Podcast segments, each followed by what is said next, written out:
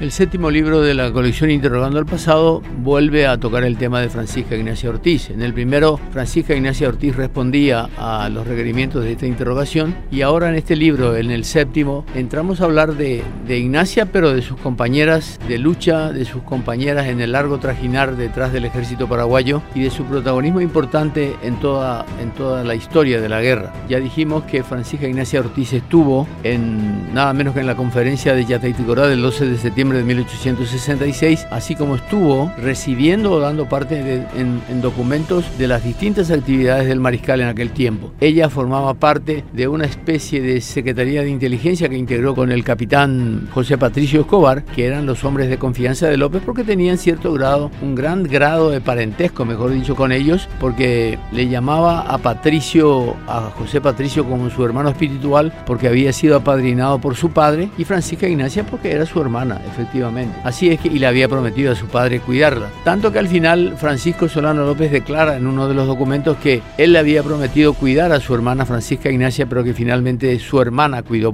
cuidó de él hasta el día de su muerte. En este libro también hablamos de otras mujeres. Ya mencioné el nombre de Isidora Díaz, la hermana del general Díaz, y están los nombres de otras mujeres que fueron también importantes, como este Ramona Martínez. Ramona Martínez era una combatiente adolescente que a partir de Lomas Valentinas había tomado las armas de un capitán Moreno que había fallecido y que con esa arma ella llegó a Cerro Corá. Ramona Martínez fue también una de las amigas y confidente de Francisca Ignacia Ortiz y con ellas otras mujeres más, además de las 145 nombradas que llegaron a Cerro Corá en aquel primero de marzo de 1870 y cuya presencia se denota en un documento importante que estaba también dentro de los archivos retornados al Paraguay. Por lo tanto tenemos, además de Francisca Ignacia, el protagonismo histórico de mujeres del Paraguay que fueron muy importantes. Muchas veces escuchamos escuchamos hablar al Papa Francisco de la más gloriosa de América, refiriéndose a la mujer paraguaya, y muchos paraguayos, yo diría que la mayoría, y muchas mujeres, y también diría que la mayoría de las mujeres, aún aquellas que militan en los movimientos feministas, desconocen los detalles de las grandes mujeres paraguayas que permitieron que nosotros sigamos siendo paraguayos hasta hoy.